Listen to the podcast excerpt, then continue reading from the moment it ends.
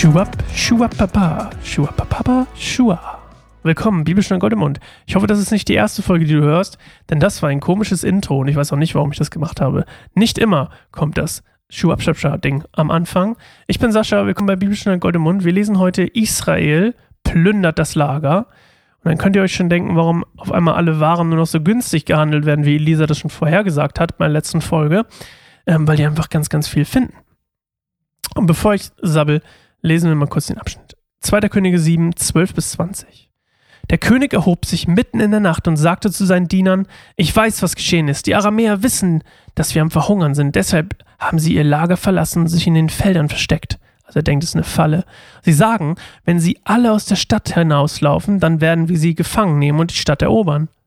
Einer der Diener schlug vor, sie sollen fünf von den Pferden nehmen, die wir noch haben.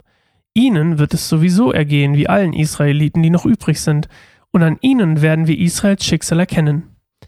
Also holten sie zwei Streitwagen mit Pferden, und der König schickte sie hinter dem aramäischen Heer her, mit dem Auftrag geht und findet heraus, was passiert ist. Sie folgten ihnen bis zum Jordan. Der Weg war übersät mit Kleidungsstücken und Ausrüstungsgegenständen derer, die Aramäer sich auf ihrer überstürzten Flucht entledigt hatten. Dann kehrten sie um und erstatteten dem König Bericht. Da liefen die Einwohner Samarias hinaus und plünderten das aramäische Lager. Und so kam es, dass tatsächlich ein Maß feines Mehl und zwei Maß Gerste für einen Scheckel Silber verkauft wurden, wie der Herr vorausgesagt hatte. Der König befahl dem Mann, der ihn begleitet hatte, das Tor zu beaufsichtigen. Doch er wurde umgerannt und zu Tode getrampelt. Das ist der Typ, der nicht glauben wollte, ne? der nicht Anteil hat am Segen. Als das Volk durch das Tor stürmte, er starb so, wie der Prophet es vorausgesagt hatte, als der König in, seinem ha in sein Haus kam.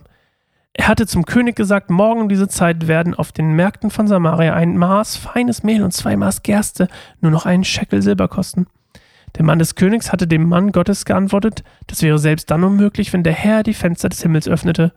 Und darauf hatte er gesagt, du wirst mit einem Auge, mit deinen eigenen Augen sehen, wie es geschieht, aber du wirst nicht davon essen können.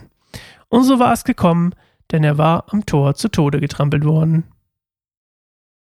Es ist immer so ein bisschen platt aber irgendwie halt irgendwie so martialisch platt. Ich kann es gar nicht anders beschreiben.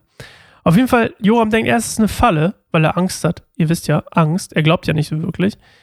Ähm, und dieser mangelnde Glauben sorgt dafür, dass er erst denkt, na, wir bleiben hier einfach und verhungern. Aber dann kommt der eine Diener und sagt, hey, wir können einfach auch da Leute noch hinschicken, weil wenn das wirklich, wenn es stimmt, dann ist gut, aber wenn es nicht stimmt, dann sind wir so alle tot. Ähm, also schickt doch welche hin, dann schickt er welche hin und dann ist alles glatt gelaufen. Und Gott hat sie mal wieder gerettet. Und die Waren werden so verkauft, wie Elisa es vorhergesagt hatte, wie Gott es gesagt hatte. Und wieder einmal sorgt Jahwe, nicht Baal, für die Nahrung und das Überleben Israels. Tada! Und ihr könnt euch ahnen, ihr könnt ahnen, ihr könnt euch ahnen, ihr könnt ahnen, was als nächstes passiert. Denn Israel kehrt immer noch nicht zu Gott zurück. Tada! Sie bleiben dabei, wie sie sind. Obwohl Gott ihnen immer so viele tolle Sachen gibt. Und das, was blöde, was dabei ist, Gottes Strafe für die Israeliten wird immer mehr. Letztes Mal war es, oh, Gott hat sie gerettet, hat nicht gereicht, dann werden sie belagern und verhungern, ha, hat nicht gereicht, jetzt kommt als nächstes. Wir werden es sehen. Erstmal lesen wir morgen, die Frau aus Schunem kehrt zurück. Bis morgen. Ähm, tschüss. Ciao.